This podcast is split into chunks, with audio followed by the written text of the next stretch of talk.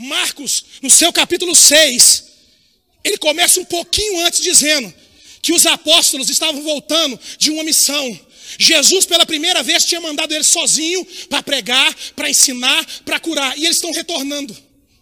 E ao retornar, eles encontram com Jesus e querem contar o que para Jesus? Jesus, nós pregamos, nós expulsamos demônio, nós curamos enfermos. Eles estão doidos para contar para Jesus. Só que eles estão cansados de Jesus também. A Bíblia vai dizer que eles estão com fome. E Jesus fala assim: vão para o lugar mais reservado. Porque o que Jesus quer comigo com você é para nível de intimidade. Quando ele reparte os apóstolos, vão sair do, da multidão e vão para o reservado, é porque eu quero estabelecer com, estabelecer com vocês, apesar de tudo que vocês já viveram, uma profundidade a mais ainda. Que tanto você já andou no Evangelho? Qual o título que você tem? Eu estou dizendo para você que Jesus ainda quer estabelecer mais intimidade com você ainda.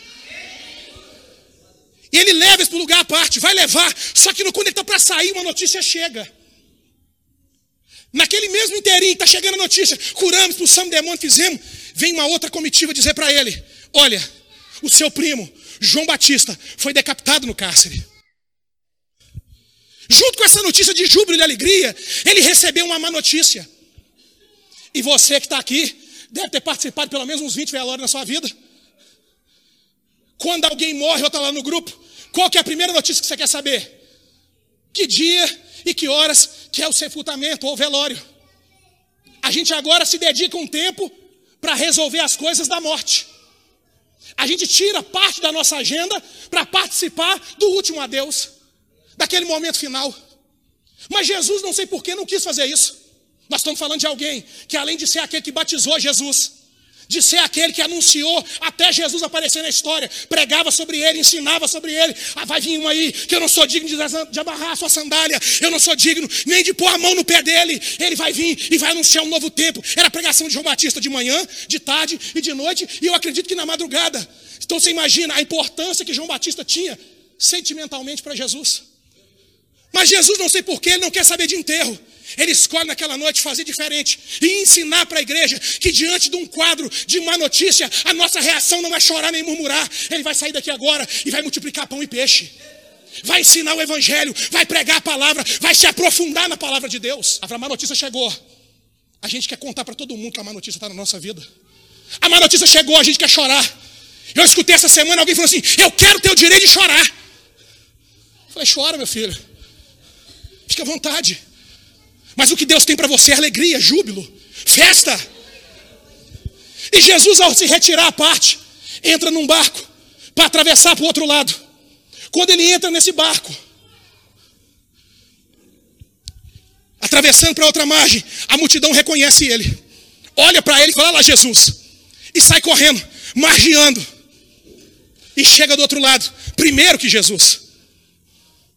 Com pressa, com fome, com sede não medindo esforço para chegar onde Jesus está. Temos vivido um tempo que para vir para o culto virou um sacrifício. E aí Marcos 6 fala para mim que tem uma turma desesperada, andando a pé. O texto vai dizer que eles estavam a pé. Alguns autores vão dizer, baseado no mapa bíblico, que é 8 quilômetros. Eles correram, nem maratonista, e correram, e correram, e não quero saber se estou com fome, porque a Bíblia já diz que eles estavam com fome, cansados, e começaram a correr, e correr desesperadamente, porque tinha um propósito: eu quero encontrar com Jesus. Aqui mostra o interesse por estar envolvido com as coisas de Deus. Para responder uma mensagem no WhatsApp que o líder pediu, parece que você está fazendo favor. O pessoal aqui está correndo, com fome, cansado, e você vai descobrir daqui a pouco que eles estão doentes. Você vai descobrir que essa turma que está correndo está passando mal, está em depressão, está mancando, está cego, está aleijado, está desempregado, mas está correndo porque tem um objetivo. Só Jesus pode me ajudar. Eu quero saber qual o grau de esforço que você fez para estar tá aqui nessa noite. Muitos entraram num carro do ano, com ar condicionado, Pegaram a roupa, a calça de 500, a botina de não sei quanto, o paletó de não sei quanto, o perfume das arroz de 100 real e vem para cá. Qual o esforço que você está tendo para seguir Jesus? Porque tem uma parte que não tem nada, está de chinelo de dedo, mas chegou aqui e falou: Jesus, fala comigo alguma coisa, fala comigo alguma coisa, fala comigo alguma coisa.